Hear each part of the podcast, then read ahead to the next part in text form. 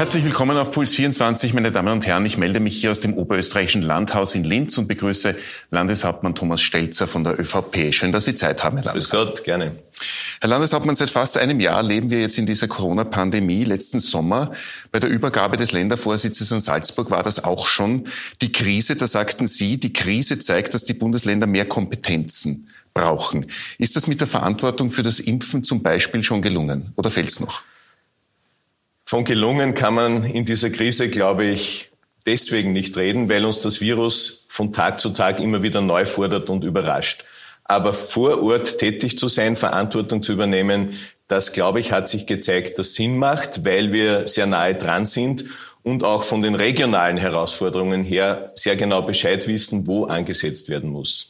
Jetzt gibt es gerade in den Regionen äh, mehrere Fälle, die bekannt geworden sind, wonach bei Impfungen in Pflegeheimen zum Beispiel Bürgermeister, Bürgermeisterinnen oder auch andere Lokalpolitiker gleich mitgeimpft worden sind, ebenso auch in Oberösterreich, ebenso auch in Ihrer Partei, der ÖVP. Ist dieses Vorgehen akzeptabel? Die Impfung ist ein großer, großer Lichtblick und vor allem endlich eine Möglichkeit, dass wir das Virus wirklich besiegen können. Leider ist der Impfstoff limitiert und daher ist es sinnvoll, dass wir eine Rangordnung haben, dass wir die Gruppen zuerst impfen, die wirklich besonders gefährdet sind. Und wenn sich da jetzt manche, auch wenn es rechtlich äh, legitimiert ist, da sozusagen in diese Rangordnung hineindrängen, dann würde ich sagen, ich schwinge mich nicht zum Richter auch auf. Aber es muss sich jeder fragen, ob er sich dann in den Spiegel schauen kann, ob er oder sie nicht da jemanden eine Impfdosis weggenommen hat, der es noch dringender brauchen würde. Es wird ja argumentiert von denen, die eben geimpft worden sind, äh, entweder der Impfstoff wäre sonst verfallen, weil er ja nicht sehr lang haltbar ist. BioNTech Pfizer braucht extreme äh, Kälte. Oder eben als Heimverantwortliche würden äh, die PolitikerInnen tatsächlich sehr oft in den Heimen auch zu tun haben und Kontakt mit diesen Heimbewohnerinnen haben. Äh, würden Sie sagen, dass das äh, gerechtfertigt ist? Äh, Ihr Amtskollege Landeshauptmann Haslauer Salzburg stellt sich ja dahinter, die BürgermeisterInnen Ihnen in seinem Land? Für mich gibt es eine klare Rangordnung. Die Damen und Herren, die über 80 sind und besonders gefährdet sind und vor allem das Personal, das zu ihrer Betreuung und zu ihrer Pflege da ist. Man kann politisch und rechtlich immer für alles äh, eine Begründung finden. Ich bin dafür, dass die, die besonders gefährdet sind, zuerst geimpft werden und dass wir das zumindest jetzt auch wirklich so einhalten. Aber das ist ja tatsächlich auch im Impfplan so vorgesehen. Äh, Impfplan Phase 1, Pflegeheime und Spitäler, das ist auch in Oberösterreich so. Äh, auch in Phase 2 würden die PolitikerInnen nicht drankommen, weil keine kritische Infrastruktur, Polizei, Feuerwehr, Schule, Kinderbetreuung und zumeist auch unter 65 Jahren. Sollte diese Rangordnung dann geändert werden, eben speziell für PolitikerInnen, die öfters äh, in Pflegeheimen zu tun hätten? Solange wir so darum ringen, dass wir Impfdosen bekommen und solange der Impfstoff so knapp ist, müssen wir einfach punktgenau dort impfen, bei den über 80-Jährigen, vor allem auch bei den Mitarbeiterinnen und Mitarbeitern in Spitälern, im ärztlichen Bereich und im Pflegebereich. Und wir Politiker und Politikerinnen kommen dann dran, wenn wir eben drankommen. Da wären Sie wahrscheinlich im März dran. Fordern Sie, weil Sie vorher gesagt haben, äh, die Betroffenen sollen sich selbst äh, die, die Frage stellen und in den Spiegel schauen können, fordern Sie politische Konsequenzen? Die Bürgermeister sind bei uns direkt gewählt von der Gemeindebevölkerung und die müssen sich ohnehin vor Ort rechtfertigen. Meine Meinung dazu ist bekannt. Jetzt verlegt Oberösterreich Lockdown-bedingt die Semesterferien nach vorn um eine Woche. Äh, wie können denn Eltern, die ihre äh, Ferien oder ihre Urlaubswoche im Betrieb so gelegt haben und vielleicht nicht mehr vorverlegen können, die Betreuung organisieren, wenn die Schulen da ja zu sind? Gibt es da ein Alternativangebot? Wir werden ein Angebot machen, auch in Zusammenarbeit mit Lehrerinnen und Lehrern, die uns hier helfen. Aber genau diese Frage zeigt ja, warum dieses Virus, diese Krankheit so heimtückisch ist, weil wir einfach keine Verlässlichkeit und keine Planbarkeit haben. Jede Entscheidung lässt auch welche zurück, die damit hadern, die sich wieder neu organisieren müssen. Genauso ist es in der Ferienfrage.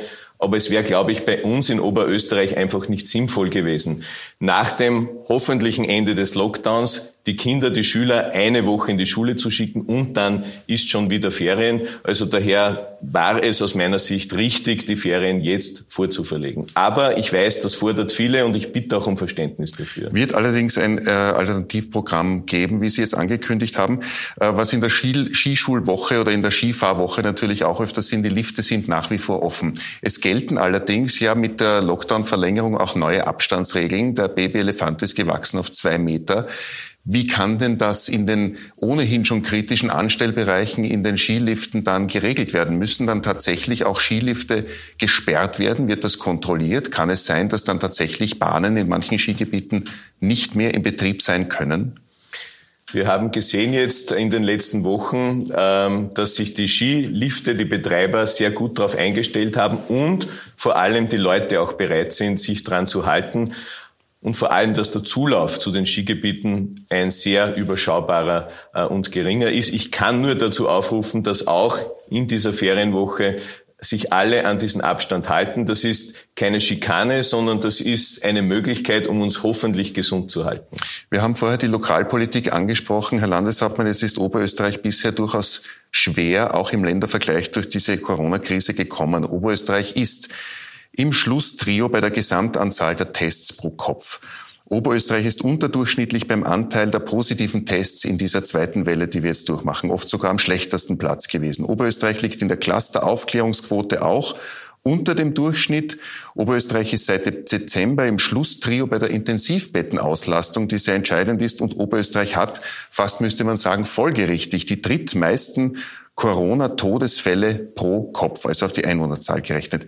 Jetzt will der, Landeshaupt, äh, der Landesrechnungshof auch das Landeskrisenmanagement extra prüfen, wie jetzt bekannt geworden ist. Wo lag denn der Fehler, dass die Bilanz in so vielen Bereichen schlecht ist in Oberösterreich? So mir ist jede Kranke, jeder Kranke und natürlich erst recht jeder Todesfall einer zu viel. Daher kämpfen wir auch darum, dass wir die Gesundheit bestmöglich schützen. Ich habe mir nur eines angewohnt bei all diesen Zahlenübersichten, die es auch zum Teil vom Gesundheitsministerium gibt, wo sehr oft Unterschiedlichkeiten miteinander verglichen werden, dass wir bei den harten Fakten sind. Und das, das harte Faktum in dieser furchtbaren Krankheit ist, hält das Spital, reichen die Intensivbetten aus und die haben Gott sei Dank in Oberösterreich immer ausgereicht. Jetzt zum Beispiel sind wir bei der Infektionslage, bei dieser berühmten Sieben-Tages-Inzidenz sehr gut unterwegs. Gott sei Dank äh, in Oberösterreich weit, erfreulicherweise weit äh, unter dem Bundesdurchschnitt. Aber dieses Virus gibt uns keine Sicherheiten. Dass im Nachhinein zum Beispiel auch der Rechnungshof Dinge findet, die vielleicht anders gemacht werden hätten können. Da werde auch ich Dinge finden, die ich mit der jetzigen Brille anders bewerten würde als in der unmittelbar heißen Phase. Aber das ist besonders bei einer Krise immer so. Man muss punktgenau tagesaktuell entscheiden und hat leider nicht den Luxus, dass man das Wissen hat, dass man dann drei Wochen, vier Wochen später hat. Weil Sie sagen, dass Sie jetzt äh, natürlich auch der Rechnungshof sich das anschauen wird und Sie selbst dann, dass sich das auch anschauen würden. Wo würden Sie denn den Fehler äh, darin sehen, dass in so vielen Bereichen Oberösterreich doch Schlusslicht ist. Fairerweise dazu gemerkt, äh, tatsächlich die Sieben-Tages-Inzidenz zeigt Oberösterreich jetzt im oberhalb des Durchschnitts und wesentlich besser. Und es hat sich auch die Aufklärungsquote jetzt auch verbessert. Ganz aktuelle Zahlen äh, sind, liegen jetzt vor, wonach Oberösterreich da knapp im Durchschnitt liegt. War auch schon schlechter.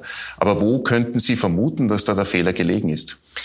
Wie auf der ganzen Welt waren auch wir natürlich auf so eine Dimension einer Krise oder Katastrophe nicht vorbereitet und mussten sehr, sehr schnell äh, immer auch schauen, dass wir möglichst gut zum Beispiel auch Verdachtsfälle verfolgen oder die Kontaktpersonen von Infizierten. Wir haben dort auch sehr stark aufgerüstet, Leute eingestellt, äh, die Telefone äh, besetzt. Also es ist eine Dauerherausforderung. Wir lernen dazu. Leider passiert dort und da auch ein Fehler, nicht nur bei uns, aber auch bei uns.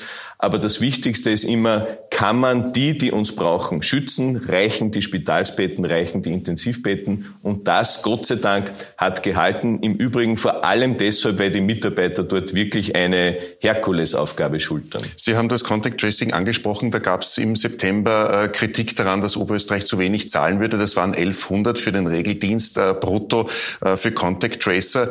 Ist hier eine Anpassung vorgenommen worden und gibt es jetzt genug Personen im Contact Tracing, vor allem jetzt, wo das Virus B117, die Mutation, vor der Tür steht oder möglicherweise schon im Land ist? Wir haben sehr, sehr viele neue Mitarbeiterinnen und Mitarbeiter aufgenommen. Die 1100 Euro, die Sie ansprechen, waren vor allem für Studierende gedacht, denen wir in den Sommerferien ein Angebot gemacht haben, ihr Ferialpraktikum bei uns zu machen, uns zu helfen. Und das haben wir dann fortgesetzt. Das ist also für eine kleine Gruppe, die das einfach als Praktikum machen. Und wir haben jetzt in der Landeshauptstadt in Linz eine Zentraleinheit geschaffen von 170 Mitarbeiterinnen und Mitarbeitern, die telefonieren für die Bezirke, die das gerade äh, dringend brauchen. Also wir haben mit verschiedenen Maßnahmen dieses Contact Tracing wirklich sehr, sehr stark aufgestellt und wenn es nötig ist, werden wir da doch noch mehr dazu tun. Glauben Sie, dass Oberösterreich vielleicht eine Zeit lang äh, auch durch Aussagen von MedizinerInnen äh, zu sorglos war. Es sind hier namhafte Personen äh, aufgefallen, die äh, die Corona-Gefahr öffentlich zurückhaltend, könnte man milde sagen, äh, beurteilt haben. Bekannte Zitate waren zum Beispiel aus Oberösterreich, wir haben keine zweite Welle, sondern einen technischen Laborzunami, das war im September, oder es ist wirklich eine Influenza oder es werde zu viel getestet. Hätten nicht stattdessen strengere Warnungen aus der Landesmedizin das Risikobewusstsein allgemein im Land erhöht unter der Bevölkerung? Also ich kann nur für mich sagen, nach der ersten Schrecksekunde im Frühjahr des vorigen Jahres, als Corona über uns hereingebrochen ist, habe ich zu keiner Zeit äh, dieses Virus unterschätzt, vor allem auch nicht äh, die Überraschungen, die leidvollen Überraschungen, die es uns bringt. Was stimmt, was die sogenannte zweite Welle anlangt, da haben leider ganz viele Experten, was Tempo und Ausmaß der Welle anlangt, aber das trifft nicht nur Oberösterreich, einfach das auch nicht so eingeschätzt. Darum war ich aber auch jetzt dafür, im jetzigen Lockdown, dass wir sehr, sehr schnell handeln. Es gibt, äh, weil Sie es angesprochen haben, den Engpass äh, bei den, äh, bei den Impfzuteilungen oder des Impfstoffes BioNTech Pfizer meldet ja eine, eine Reduktion. Betrifft das auch Oberösterreich? Auf der Landeshomepage Oberösterreich impft sind tagelang alle Termine für über 80-Jährige einfach ausgebucht. Das stimmt, ich habe es vorhin schon angesprochen, der Impfstoff ist leider limitiert und wir, so wie alle, haben nicht so viel, wie wir brauchen könnten. Was eigentlich ein gutes Zeichen ist, weil sich viele Leute für die Impfung interessieren. Das ist ja gut, wir brauchen auch viele Geimpfte. Wir haben mit Stand heute früh in Oberösterreich 31.500 Leute geimpft und können mit dem, was uns der Bund zugesagt hat, die Alten- und Pflegeheime impfen, alle, die das dort wollen, als Bewohner und Mitarbeiter. Und wir können 14.000, etwas mehr als 14.000 über 80-Jährige zusätzlich impfen. Das wird dann ungefähr ein Drittel der über 80-jährigen Bevölkerung in Oberösterreich sein. Aber es ist natürlich nach wie vor zu wenig, weil wir eben auch zu wenig Impfstoff bekommen. Das heißt, zwei Drittel der über 80-Jährigen werden noch nicht mit dem jetzt geplanten BioNTech-Pfizer-Impfstoff geimpft. Wann werden die dann tatsächlich geimpft sein? Kann man das schon abschätzen? Sobald wir Impfdosen bekommen, werden wir weiter impfen. Nur, dass man sich eine Größenordnung vorstellen kann. Mit dem, was wir vom Bund bekommen an Impfdosen, können wir bis Ende Februar ungefähr 43.000 Personen insgesamt impfen. Und das sieht man schon, das ist genau die Herausforderung. Der Impfstoff ist da, Gott sei Dank, aber er ist noch viel, viel zu wenig. Das heißt, die Phase 1 muss verlängert werden. Die Phase 1 heißt über 80-Jährige und Pflegeheime und Spitäler. Die sind natürlich zuvor das dran, wenn noch mehr Impfstoff zugelassen wird von anderen Produzenten und wir mehr Menge bekommen, dann können wir dort natürlich auch schneller in die Fläche kommen. Weil Sie sagen, der Andrang äh, ist doch sehr groß, das Interesse ist groß. Sie haben ja äh, Skepsis geäußert, ob die Menschen tatsächlich bereitwillig zur Impfung wären und haben tatsächlich gesagt, es gehört diskutiert, ob es nicht eine gesetzliche Impfpflicht geben sollte. Bleiben Sie bei dieser Idee oder glauben Sie, dass jetzt tatsächlich das gar nicht mehr notwendig ist, eine Impfpflicht einzuführen? Einzuführen? Diese Diskussion hat sich für mich erledigt. Ähm, wir sehen, die Leute wollen geimpft werden im großen Ausmaß. Die Bundesregierung hat doch gesagt, es wird keine Pflicht kommen. Die brauchen wir, glaube ich, auch nicht, weil die Leute bereit sind, sich impfen zu lassen. Kommen wir zur Wirtschaftskrise, Herr Landeshauptmann, äh, die natürlich noch sehr, sehr lang nach dieser Pandemie nachwirken wird. Die Arbeitslosenzahlen steigen, wohl dann auch noch weiter, wenn die Kurzarbeit auslaufen sollte. Ihr Kollege in Wien, Michael Ludwig, der fordert ja die Erhöhung des Arbeitslosengeldes. Würde das die Kaufkraft für das Ende des Lockdowns nicht steigern und damit äh, die, die Wirtschaftskrise oder die, das Anspringen der Wirtschaft beschleunigen? Also was stimmt, Corona ist leider nicht nur, was schon reichen würde, eine Gesundheitskrise, sondern eine massive Wirtschafts- und Arbeitsplatzkrise.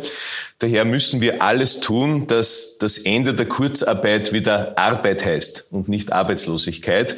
Äh, wir investieren bei uns im Lande sehr, sehr viel in aktive Arbeitsmarktpolitik um Leute, die jetzt leider arbeitslos sind oder aber auch äh, in Kurzarbeit sind, Schulungen anzubieten, Qualifikation, um dorthin gehen zu können, wo sie gebraucht werden. Wir haben sogar jetzt, obwohl die Arbeitslosigkeit steigt, in Oberösterreich viele offene Stellen, Betriebe, die jetzt auch dringend Leute suchen. Und das ist schon ein Lichtblick, dass wenn wir die bitterste Phase von Corona überwunden haben, äh, dass das auch wieder entsprechend anspringen kann.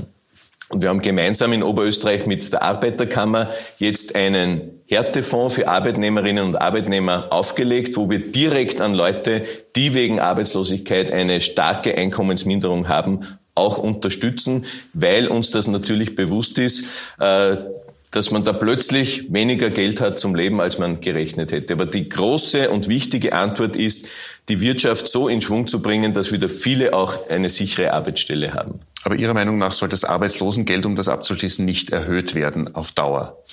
Was wichtig ist, war der Schritt, dass man die Notstandshilfe an die Arbeitslosigkeit äh, angepasst hat, das erhöht hat, weil wir leider auch viele haben, die länger arbeitslos sind und damit auch Notstand brauchen. Ähm, aber ich glaube, das wird man dann bewerten, wenn man sieht, ob es gelingt, aus dieser Krise herauszukommen. Und ich habe Hoffnung, dass die Wirtschaft so schnell anspringt, dass wir auch viele Leute wieder in Beschäftigung bringen können. In Oberösterreich soll es eine Taskforce auch geben für Langzeitarbeitslose. Äh, kann das auch eine Art Aktion 20.000 äh, bedeuten? Das waren ja Aktionen, die dann abgeschafft worden sind, also geförderte Jobs für über 50-Jährige, wovon äh, damals ein Drittel dann dauerhafte Jobs tatsächlich zur Folge hatte. Das stimmt. Wir kümmern uns besonders um Langzeitarbeitslose, weil das natürlich ein ganz, ganz großes Problem ist für die Betroffenen und ihre Familien.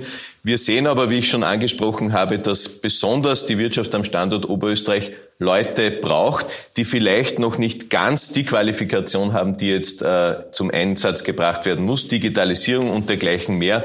Und für mich ist dieser Ansatz Schulung, Qualifikation, Angebot, sich weiterzubilden, der wirksamste und auch der wichtigste, um auch Langzeitarbeitslose wieder in Beschäftigung zu bringen. Also keine Aktion 20.000 mit speziell geförderten Jobs, sondern Qualifikation und dann der ganz normale Arbeitsmarkt für diese Menschen. Das muss der Hauptansatzpunkt sein, aber diese Taskforce wird sich natürlich mit allen Fragen und vielen äh, Möglichkeiten beschäftigen.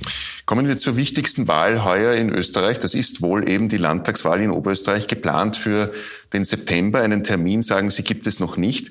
Jetzt fordern die Bundesgrünen eine Senkung der Wahlkampfkostenobergrenze. Natürlich ist das schon sehr lang im Gespräch, die Parteienfinanzierung in Österreich zu senken. Und zwar ist es radikal auf ein Euro pro Wahlberechtigten. Das wären in Oberösterreich ungefähr 1,1 Millionen Euro. Derzeit äh, darf man 6 Millionen für den Wahlkampf brauchen. Geht sich das aus?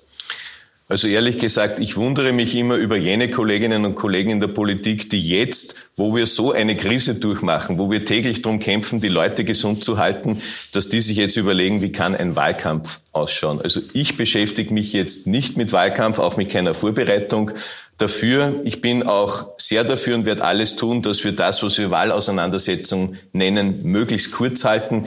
Denn die Leute haben jetzt einen Anspruch darauf, dass sich die gewählten Politiker um ihre drängendsten Probleme kümmern. Und das ist sicher nicht der Wahlkampf. Ja, aber trotzdem muss es ja einen Wahlkampf geben. Später dann, im Spätsommer, im September ist ja erst Wahltermin. Bis dahin ist die Lage vielleicht auch ganz anders. Bis dahin kann es sein, dass die Pandemie unter Kontrolle ist, was das medizinische, was den medizinischen Bereich betrifft und dann die Menschen ja Normalität sich wieder herbeisehnen. Aber 1,1 Millionen Euro als Wahlkampfkostengrenze gegen 6 Millionen, das ist ein radikaler Schnitt. Würde sich das ausgehen überhaupt bei den Wahlkämpfen, die bis jetzt äh, gelaufen sind in Oberösterreich? Wir haben eine geltende gesetzliche Regelung, die ja aus der Erfahrung der letzten Jahre in ganz Österreich gekommen ist. An die werden wir uns natürlich halten. Die hat doch der Landtag äh, bei uns beschlossen.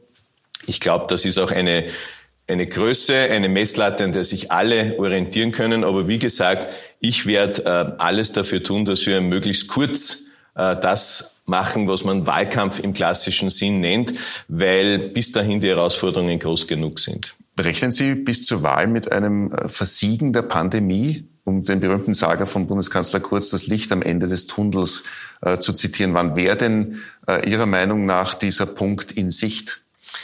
Also ich glaube fest daran, dass wir im heurigen Jahr das Virus besiegen können, auf dies, aufgrund der wirklich wissenschaftlichen Meisterleistung, dass so schnell auch ein verlässlicher medizinischer Stoff eben die Impfung äh, da ist. Ähm, mit den Experten, mit denen wir jetzt beraten haben, wie kann denn das weitergehen, äh, wo es auch zur Verlängerung des Lockdowns gekommen ist, die haben uns gesagt, dass wir im Mai damit rechnen können, dass das Virus vielleicht ein wenig nachlässt aufgrund der wärmeren Jahreszeit und dass wir dann immer mehr Leute äh, geimpft haben. Aber wir werden wohl schon noch einige Monate brauchen, um dann endlich einmal sagen zu können, jetzt ist Corona besiegt. Ich möchte zu Ihrem derzeitigen Arbeitspartner äh, im Landtag kommen. Das ist die FPÖ. Die arbeitet genau in der Corona-Krise, jetzt wo es drauf ankommt, in die Gegenrichtung. Die FPÖ unterstützt sogar das Volksbegehren gegen Impfzwang, der ohnehin nicht kommt. Wie kann dieses wichtigste Thema des ganzen Jahres, eben die Impfung, das Sie ja angesprochen haben, in, einer, in einer Landesregierung mit zwei so verschiedenen äh, Sprachrohren die Bevölkerung erreichen? Ich kann nur sagen, wir haben diese Partnerschaft mit der FPÖ im Land für diese Periode, die eben heuer im Herbst ausläuft, geschlossen und die Zusammenarbeit funktioniert gut und wir kommen auch schnell zu Entscheidungen, auch in den Fragen der Krisenbewältigung, ob es in der Gesundheit ist, in der Wirtschaft oder für den Arbeitsmarkt. Da können wir schnell und verlässlich Entscheidungen herbeiführen. Gott sei Dank. Aber es ist klar, eine Koalition sind zwei unterschiedliche Parteien, die in Fragen der gesellschaftlichen Gestaltung oft ganz konträre Standpunkte vertreten. Das ist auch bei dieser Partnerschaft so. Mir ist es wichtig, dass wir schnell politische Entscheidungen treffen können. Und wir haben in Oberösterreich vier Parteien in der Regierung. Äh, ich bemühe mich auch sehr um ein Miteinander und wir haben beispielsweise in den Beschlüssen der Landesregierung, die ja jede Woche tagt, eine Einstimmigkeitsrate von um die 95 Prozent, wo man schon sieht, wenn man sich ums Miteinander bemüht, dann kann das auch funktionieren. Das heißt, die oberösterreichische FPÖ, weil Sie sagen, es sind äh, so viele Beschlüsse, die mit allen Parteien im Landtag getroffen werden, äh, unterscheidet sich tatsächlich von der Bundes-FPÖ. Herbert Kickel zum Beispiel, der Clubchef im Nationalrat, spricht ja von einer Corona-Diktatur. Der Generalsekretär Schnedlitz demonstriert sogar auf der Straße äh, gegen die Corona-Maßnahmen. Das war vor einer Woche in Wien. Wie erklärt Ihnen denn äh, Vizelandeshauptmann Manfred Heimbuchner, dass er brav eben die Impfpläne und die Maßnahmen in Oberösterreich mitträgt? Wenn in Linz demonstriert worden wäre, würde Heimbuchner vielleicht von Schnedlitz ausgebucht werden. Wir haben in Oberösterreich Regierungsverantwortung und sind unseren Landsleuten verpflichtet, dass wir das Bestmögliche für sie gestalten. Und ich glaube, das sieht auch unser Regierungspartner so. Das gelingt uns miteinander. Und es dürfte wohl schon ein Unterschied sein, ob man Regierungsverantwortung hat oder eine besondere Form von Oppositionspolitik betreibt. Das heißt, es sind hier zwei FPÖs, aber die Frage ist natürlich virulent für die Zeit nach der Landtagswahl. Und die FPÖ hat ja auch insgesamt ihren Kurs äh, geändert, was die Nähe zu den Rechtsextremen betrifft. Auf der Anti-Maßnahmen-Demo sind auch Rechtsradikale aufgetaucht. Gottfried Küssel, Martin Sellner waren dabei. Und Schnedlitz will ja auch die Distanz äh, zu den Identitären beenden in einem Interview mit dem rechtsextremen Magazin äh, Info direkt, das ja auch in Oberösterreich beheimatet ist. Jetzt wird dieses Magazin auch noch von der FPÖ gefordert, äh, gefördert. Es gibt Inserate von Herbert Kickl, es gibt Inserate von Marlene Swatzek. Geht sich das wirklich auch noch aus für einen zukünftigen äh, Regierungspartner der ÖVP in Oberösterreich? Was völlig klar ist, dass auch wir in der Landespolitik alles tun, um Extremismus nicht nur hintanzuhalten, sondern auch aktiv dagegen vorzugehen, ganz egal äh, von welcher Seite der kommt. Wichtig ist, was kann man im Land vereinbaren? Welches Regierungsprogramm gibt es und wird das verlässlich umgesetzt? Das ist jetzt der Fall in der laufenden Periode mit dem Regierungspartner hier vor Ort. Das sind auch meine Ansprechpartner, die ich in Oberösterreich habe, wie das in Wien ist oder im Bund. Äh, das ist für mich in Oberösterreich, was die täglichen Entscheidungen anlangt, nicht äh, der wichtige Punkt. Aber wir haben im Herbst eine Wahl und dann wird ohnehin neu entschieden und da müssen auch Partnerschaften beraten werden. Erwarten Sie dann von Manfred Heimbuchner, dass er sich tatsächlich vom Bundes-FPÖ-Kurs stärker abgrenzt? Für eine mögliche Verlängerung der Partnerschaft mit der ÖVP? Ich erwarte mir von jedem, der in Oberösterreich zur Wahl antritt, dass er Oberösterreich äh, an die erste Stelle setzt, dass er die Oberösterreicherinnen und Oberösterreicher im Fokus hat und die Themen und Probleme, die wir hier zu bewältigen haben. Herr Landeshauptmann, was würden Sie sagen für dieses jetzt gerade erst beginnende Jahr, was, das, was die wichtigste Maßnahme in Ihrem Land sein müsste in dem Gesamtkomplex Gesundheitskrise, Pandemie und Wirtschaftskrise, Pandemie? Dass wir in einem Doppelschritt vorgehen, alles tun, um die Gesundheit zu schützen und gleichzeitig auch Wirtschaft und Arbeitsplätze zu unterstützen. Wir haben ja gerade einen großen Oberösterreich-Plan beschlossen, der für die fünf Jahre, die jetzt starten, 1,2 Milliarden zusätzlich zu allen Budgets vorsieht, um frühzeitig zu investieren, um Aufträge zu schaffen, um in die Arbeitsmarktpolitik zu gehen, um Forschung voranzubringen, um auch im Bildungsbereich tätig zu sein. Also es muss das in der Parallelität gehen, weil wir nicht warten dürfen, bis die Krise vorbei ist, sondern schon jetzt alles tun, um Wirtschaft auch entsprechend zu stärken. Es ist Ihnen gelungen, äh, in Ihrer Amtszeit von 2017 weg den Schuldenstand äh, regelmäßig zu reduzieren von 33 auf 25 Prozent zuletzt. Gibt es schon eine Schätzung Ihrer Meinung nach, wie sich das im Jahr 2020 oder gar in diesem Jahr entwickeln könnte? Ja, so wie alle, ob die Bundesregierung, ob wir im Land oder auch die Gemeinden. Wir haben natürlich jetzt viel, viel weniger Geld, als wir geplant haben und müssen aber jetzt gleichzeitig in die Vollen greifen. Wir müssen investieren, helfen, unterstützen. Das bedeutet natürlich, dass wir uns verschulden, im vorigen Jahr schon verschuldet haben, auch heuer. Aber das ist die Aufgabe äh, des Staates, in der Notsituation einzugreifen. Es haben uns nur trotzdem die Ratingagenturen für unser Bundesland Oberösterreich wieder die Bestnoten gegeben, weil sie offensichtlich darauf vertrauen, dass wir sehr verantwortungsvoll auch mit dem Steuergeld umgehen. Das heißt also, selbst wenn sich der Schuldenstand erhöht, würden Sie sagen, dass die Ausgangsposition innerhalb der anderen Bundesländer oder insgesamt Österreichs innerhalb Europas sich nicht verschlechtert hat? Wir haben ja, wie Sie angesprochen haben, in den letzten Jahren, wo es wirklich gut gelaufen ist, bewusst keine Schulden gemacht, Schulden abgebaut. Das gibt uns jetzt die Kraft, dass wir ordentlich investieren. Und natürlich muss dann auch, wenn Wirtschaft wieder wächst, wenn hoffentlich auch Einnahmen wieder mal sprudeln werden, äh, das Thema sein, dass wir wieder zu ausgeglichenen Budgets kommen. Aber jetzt ist die Krise und jetzt müssen wir alles tun, dass wir Beschäftigung sichern und auch die Wirtschaft ordentlich beleben. Herr Landeshauptmann, wie bleiben Sie selber gesund in der Krise? Indem ich mich natürlich an alle Regeln halte, die uns die Experten vorschreiben, die wir uns auch gemeinsam ausmachen und auch versuche ein wenig zum Ausgleich äh, Sport zu machen und leider eben auch den Abstand zu halten, der nach wie vor etwas Ungewohntes ist und was mir auch das Wichtigste ist, wenn wir die Krise überwunden haben werden, dass wir dann auch wieder zum Kontakt und zur Nähe zurückfinden, denn das macht uns als Gesellschaft eigentlich aus. Vielen Dank für das Gespräch, Herr Landeshauptmann. Dankeschön. Schönen guten Abend. Wir sind zurück bei unserem Talkabend heute und das widmet sich das Thema um das wichtigste Vorhaben der Menschheit in diesem ganzen Jahr, nämlich die Menschen gegen Corona zu schützen und die Pandemie zu beenden. Und ein Unternehmen, das wesentlichen Anteil hat, dessen Geschäftsführer begrüße ich jetzt, Robin Rummler. Schönen guten Abend. Danke für die Einladung, Herr Mohr. Herr Rummler, Sie sind Geschäftsführer von Pfizer Austria und damit ein wesentlicher Lieferant des Impfstoffes. Und ich möchte gleich mit dem heiklen Thema Versorgung beginnen. Denn das ist in aller Munde. Weltweit sind mittlerweile 40 Millionen Menschen mit ihrem Impfstoff geimpft geimpft, aber der Bedarf ist gerade ein Vielfaches. Und genau in dieser Phase jetzt meldet ein Werk in Belgien einen Umbau der Kapazität und deswegen kurzfristig eine Rücknahme der Produktion. Wie wirkt sich denn das konkret aus auf den Impfzeitplan in Österreich? Es wirkt sich konkret positiv aus. Ich darf vielleicht gleich mit dieser guten Botschaft starten. Wir haben für das erste Quartal 900.000 Impfstoffdosen für Österreich versprochen gehabt. Wir werden jetzt über eine Million Dosen ausliefern können. Und das liegt nicht zuletzt auch daran, dass wir in diesen Tagen das Werk in Purs in Belgien, das ist das Werk, das für Europa die Impfstoffe produziert, ähm, adjustieren und dementsprechend ein paar Tage weniger produzieren können, aber dann exponentiell mehr ausliefern können. Halten wir das nochmal fest. Der aktuelle Lieferplan für Österreich von Pfizer BioNTech besteht aus 5,5 Millionen Impfdosen. Diese Menge hat sich jetzt nicht verändert?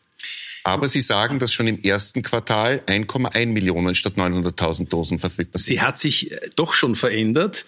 Ähm, die Dynamik der Zeit ist enorm. Ich darf Ihnen sagen, wir sind ja mit Ende des äh, letzten Jahres, im Dezember, haben wir die Zulassung bekommen von der Europäischen Kommission. Wir hatten zu dem Zeitpunkt ähm, die Bücher äh, mit Bestellungen von 5,5 Millionen Impfstoffdosen beschrieben. Zwischenzeitlich ähm, sind wir natürlich in der Situation, dass wir eine der wenigen äh, Unternehmen sind, die den Impfstoff anbieten können. Und das wussten wir zwar noch nicht in der Form, aber wir haben uns bereits im Dezember darum gekümmert, was wäre, wenn die Situation so ist, wie sie heute ist. Und haben begonnen, weltweit zu schauen, was können wir tun, um unsere Impfstoffe, um Impfstoffproduktion weiter zu steigern und haben unter anderem eben Purs, Belgien, jetzt äh, in, einen weiteren Ausbau geschickt, in einen zügigsten, parallel zur Produktion, haben mit unserem Partner BioNTech, das ist das deutsche Unternehmen, das startet im Februar eine neue Produktion und parallel dazu sind zu unseren 5,5 Millionen Bestellungen weitere sechs, knapp sechs Millionen dazugekommen. Wir werden für Österreich 11,1 Millionen Dosen hoffentlich bis Ende des Jahres liefern können und zur Verfügung stellen. Vielleicht noch ein, eine Zahl. Das würde bedeuten, dass wir mehr als 60 Prozent der österreichischen Bevölkerung impfen könnten. Bis? Bis Ende des Jahres 2021 bis Ende des Jahres 2021 äh, mit den 5,5 Millionen, die es ursprünglich ja. im Plan gewesen waren. Bis wann wären Sie da fertig oder bis wann kann man sagen, Auch dass tatsächlich eine größere Menge verimpft wird? Das ist jetzt genau der Punkt. Ich kann es in diesem Augenblick nicht sagen, aber ich kann nur sagen, ich sehe jetzt eine äh, eine wöchentliche Lieferung und sehe ab Mitte Februar dann eine exponentielle Steigerung. Wie exponentiell das ist, werde ich sofort, wenn ich es weiß, mitteilen. Es gibt äh, von anderen Pharmaunternehmen durchaus auch äh, Lieferengpässe immer wieder. Und jetzt äh, hat EU-Ratspräsident Charles Michel die Pharmaunternehmen tatsächlich gewarnt vor Konsequenzen bei Lieferverzögerungen, ja. vertraglichen. Äh, Michel spricht da von juristischen Mitteln. Wie bereiten Sie sich denn auf solche juristischen Mittel vor und wie hoch wären die Kosten bei einer Lieferverzögerung oder Vertragsverletzung? Ich glaube, man muss das generell betrachten. Wir befinden uns weltweit in einer Pandemie. Ähm, jeder Einzelne, das betrifft äh, Sie, mich schlussendlich genauso. Wir wollen alle hier heraus. Ähm, Pfizer und BioNTech als Impfstoffexperten haben vor knapp einem Jahr die Situation erkennend äh, beschlossen, gemeinsam zu interagieren. Wir haben es geschafft, mit viel Investition und wahnsinnig viel äh, Mühe von tausenden Mitarbeitern und Wissenschaftlern einen Impfstoff bis Ende des Jahres weltweit oder in vielen Ländern dieser Welt zur Genehmigung zu bringen und sind jetzt dabei, natürlich die nächste Aufgabe, diese nächste Mammutleistung zu bewältigen, indem wir sagen, wo können wir ein Maximum an Impfstoff produzieren und herstellen. Deswegen gibt es auch Verträge zum Beispiel mit Österreich und der EU sowie mit allen anderen Ländern in der EU. Und hier wird Maximales getan, um sozusagen den, den großen, den übermäßigen Need ähm, an Impfstoffdosen zu erfüllen. Ich denke ehrlich gestanden in diesem Augenblick nicht dran, was ist wenn, sondern ich sage, wie kann ich dieses Mehr maximieren, wenn Sie wollen. Sie könnten aber auch oder Sie hätten auch können äh, Lizenzen oder Freigabe der Patente an andere Hersteller äh, vergeben können, damit eben viel mehr Firmen weltweit ihren Impfstoff auch herstellen können.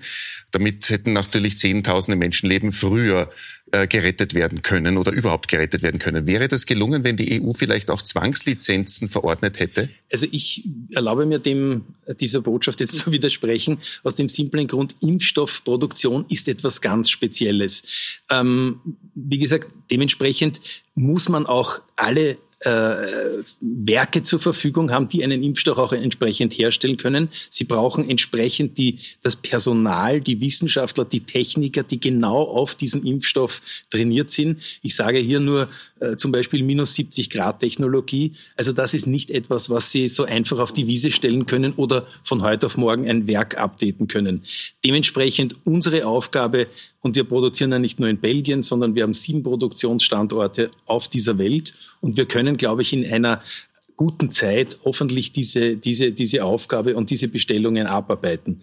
Wie gesagt, dass wir in einer Situation sind, dass in diesem Augenblick eigentlich nur sehr wenige Impfstoffe weltweit zugelassen sind, das war nicht abzuschätzen. Aber wie gesagt, wir tun unseres dazu, möglichst alles abzufedern. Jetzt sagt Ihr Kooperationspartner, den Sie schon öfters angesprochen haben, BioNTech-Chef äh, Ugur Sahin, äh, das zeigt sich verwundert, dass die EU ähm, auf andere Hersteller auch gesetzt hat, natürlich nicht nur auf Ihr Haus, die aber nicht so schnell liefern können, wie sich herausstellt. Äh, wundert Sie das auch? Hat die EU da falsch äh, gewichtet? Ich erlaube mir jetzt retrospektiv nicht die groß das Urteil zu bilden. Ich meine, es ist in der Tat so, ähm, dass man mit der Zeit sehen konnte, welcher Impfstoff wie weiterentwickelt ist und wie wahrscheinlich ein, eine, ein Markteintritt sein würde. Ähm, ob man und wie man anders hätte handeln können, das ich glaube, dazu müssen sich die Leute äußern, die in weiterer Folge diese Abschätzungen getan haben sage ganz offen und ehrlich, auch ich glaube oder habe fix geglaubt, dass zum heutigen Tag andere äh, Unternehmen wie beispielsweise die Kollegen von AstraZeneca auf dem Markt sind. Und ich wünsche denen wirklich alles Gute.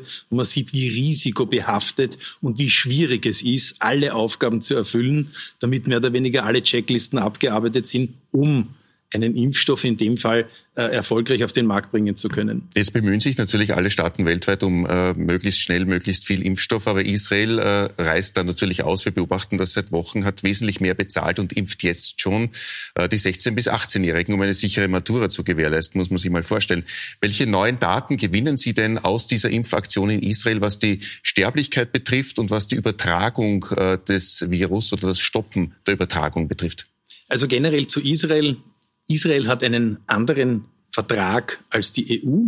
Israel hat frühzeitig sehr viel Impfstoff bestellt und das Ergebnis, ähm, was jetzt in Israel äh, passiert, sehen wir. Es ist natürlich ein Positivbeispiel, möchte aber es nicht nur auf den Impfstoff zurückführen, sondern auch ganz klar gesprochen auch das Wie, also das ist zumindest meine Beobachtung, die hohe, der hohe Grad an Digitalisierung, der hohe Grad an, an gegenseitiger Motivation führt natürlich jetzt schon auch trägt dazu sehr stark bei, dass heute bereits ein Durchimpfungsgrad von an die 30 Prozent stattgefunden hat. Das ist schon toll.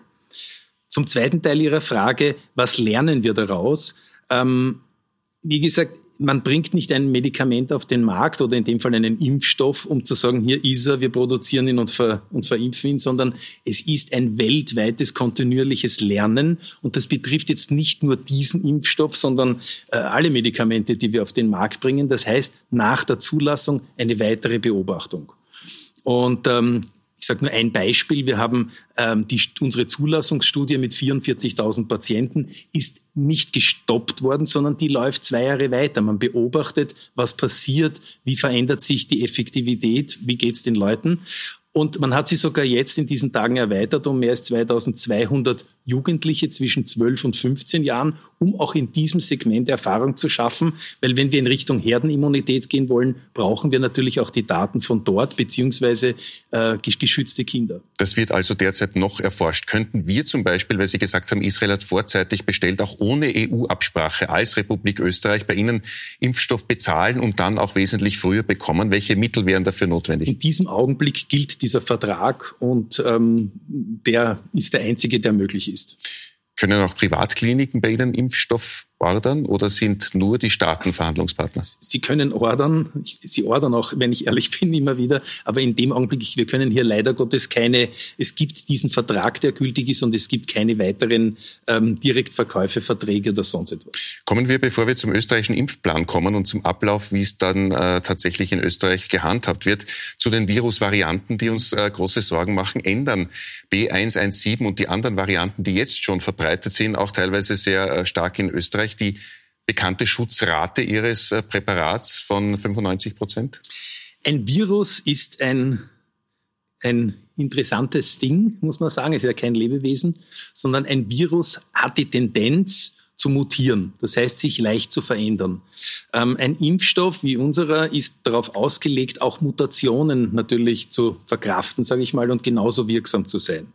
Was aber bedeutet, ist, dass ein die, die, auch das gehört natürlich dazu, dass man diese Entwicklungen sich permanent anschaut. Jetzt haben wir eine Pandemie, das Virus ist weltweit verbreitet und wir haben da Mutationen, dort Mutationen in Japan, in äh, Südamerika, in, äh, in, in, in England und wir überprüfen natürlich minutiös diese diese Mutationen und schauen, ob der Wirkstoff äh, hier natürlich auch entsprechend noch funktioniert. Ich darf sagen, es zeigen alle äh, es sind alle Zeichen, dass auf, den englischen, auf den englischen Wirkstoff, da sind wir so weit, dass wir sagen können, hier wirkt es. Bei den anderen Mutationen sind, sind intensive Untersuchungen im Gange, damit man sehr zügig draufkommt, dass es auch wirken wird. Oder eben, ob man, vielleicht ein wichtiger Punkt, wenn es wirklich sein müsste, den Impfstoff adjustieren müsste. Und mit einem mRNA-Impfstoff ist das Gott sei Dank sehr zügig und, und, und professionell in kürzester Zeit möglich. Leichter möglich als zum Beispiel mit dem AstraZeneca-Impfstoff? Ich kann es zu unserem Impfstoff sagen, hier brauchen wir wahrscheinlich einige Tage. Ähm, der Impfstoff könnte also recht rasch angepasst werden. Sagen, wir, sagen Sie, kommen wir zum österreichischen Impfplan, da Ihr Impfstoff auch die Übertragung äh, verhindert? Im Augenblick im, im Augenblick? Tierversuch nachgewiesen. Es ist anzunehmen, das darf ich gar nicht sagen in der Form, sondern wir überprüfen das natürlich permanent. Es ist anzunehmen, und hier zitiere ich natürlich die, die, Impf, die, die, die Infektiologen, dass es entweder zu keiner Übertragung kommt oder wenn, dann zu einer nur sehr geringen. Wäre es dann sinnvoll, in diesem Fall äh, den Impfplan anzupassen, dahingegen, dass, äh, dass Jüngere geimpft werden, die ja wesentlich mehr Menschen potenziell anstecken, als wie es jetzt gehandhabt wird, Ältere zu impfen? Ich denke, das ist natürlich eine Diskussion der Experten. Ähm, hier würde ich meinen, dass wie, wie der Impf, die Impfstrategie momentan ausgelegt ist, in diesen Stufen, wie sie momentan erfolgt, ältere Menschen äh, äh, Gesundheitspersonal, systemrelevante Personen, Allgemeinbevölkerung im Großen. Ich glaube, dass diese Schritte gut sind und richtig sind. Und wenn man adjustieren, man wird natürlich auch hier viel besprechen können, ähm, wird natürlich auch immer davon abhängig sein, wie viel Impfstoff ist im Land. Ich war letzte Woche ähm, bei, den, äh, bei den Durchimpfungen der, des Gesundheitspersonals in Wien in der Messe im Prater top organisiert, ganz fantastisch aufgestellt. Die würden natürlich ein weitaus mehr an Impfstoff, an Verimpfungen verkraften oder verarbeiten können.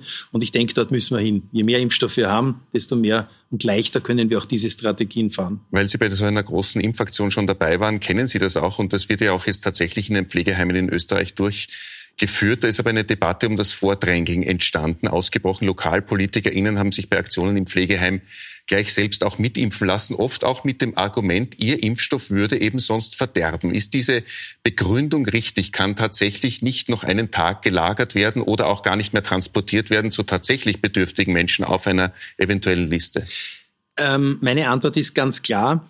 Die die Handhabe des Impfstoffes, die ja hinlänglich mittlerweile schon bekannt ist, minus 70 Grad und sehr kompliziert, möchte es ein bisschen relativieren aus Sicherheit und Qualitätsgründen ist auf minus 70 Grad gekühlt von Seiten des, des Unternehmens, wird in den Großhandel transportiert und von hier zum Beispiel in ein Seniorenheim. Ähm, dort angekommen hat der Impfstoff oder sobald ich ihn aus diesem Tiefkühl herausnehme, fünf Tage Zeit kann er verimpft werden.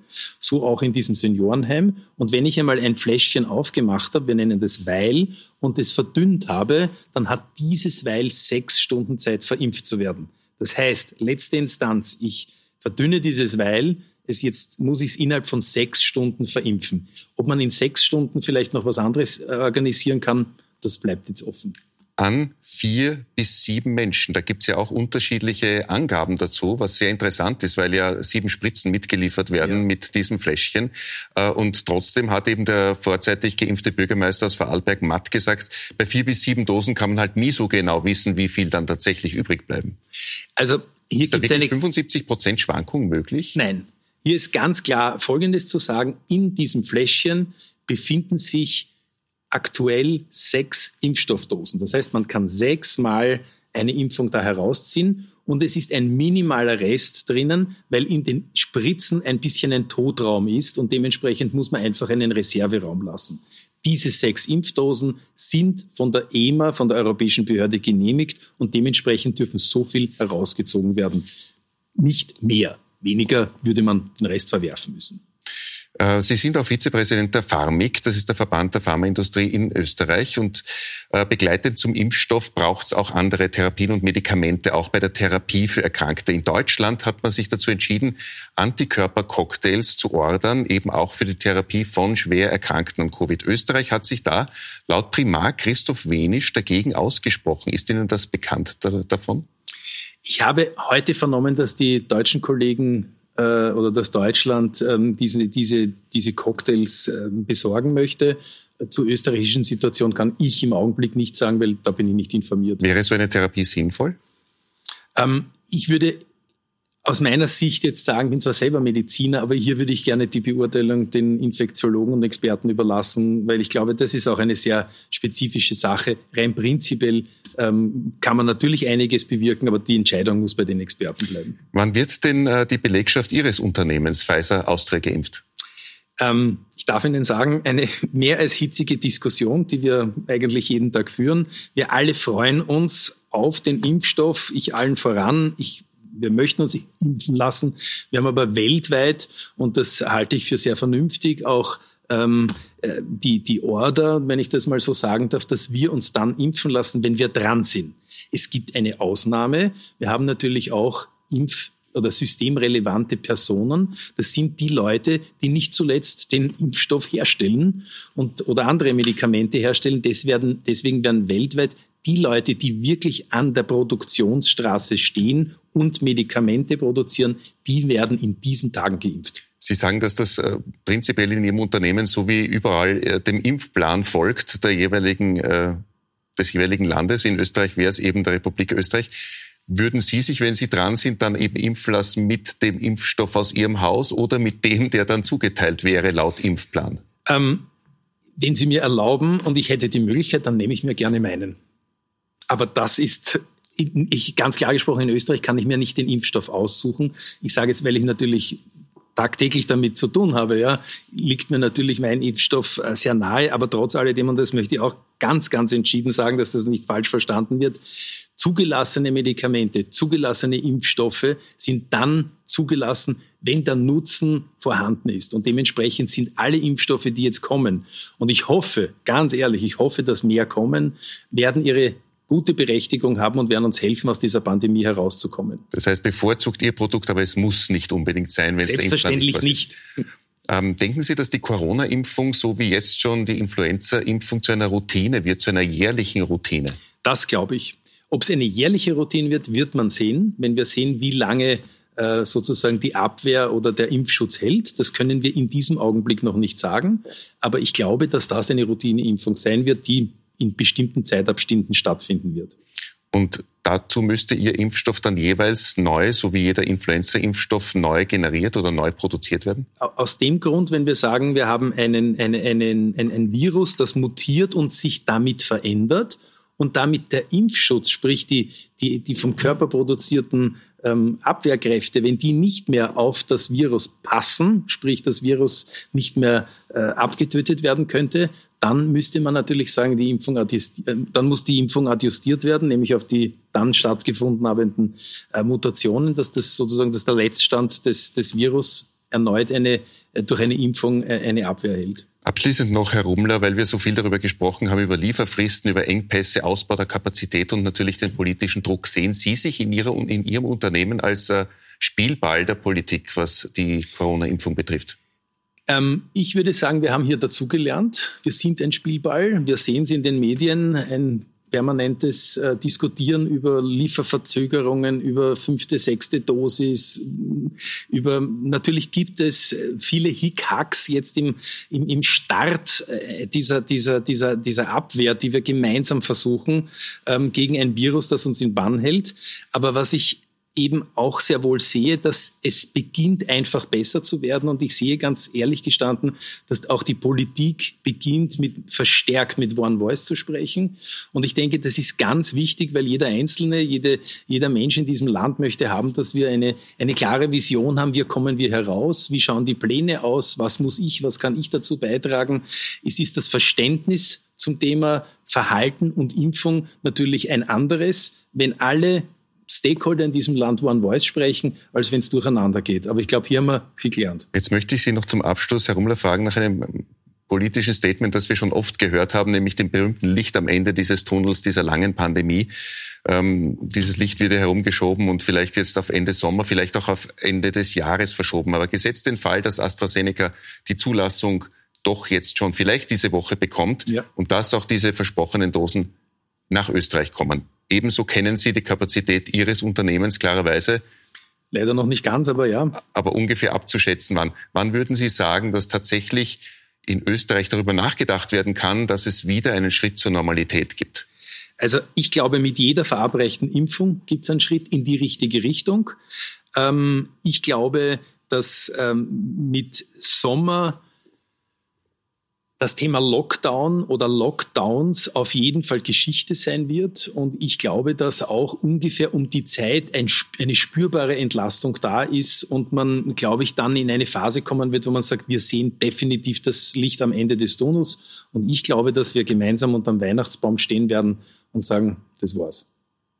Ihr Wort in Gottes Ohr. Robin Danke. Rummler, vielen Dank für den Besuch Dankeschön. und für das Interview. Meine Damen und Herren, Sie können natürlich wie gewohnt alle diese Folgen äh, von Milborn sehen auf unserer App Seppen und selbstverständlich auf puls24.at. Schönen Abend.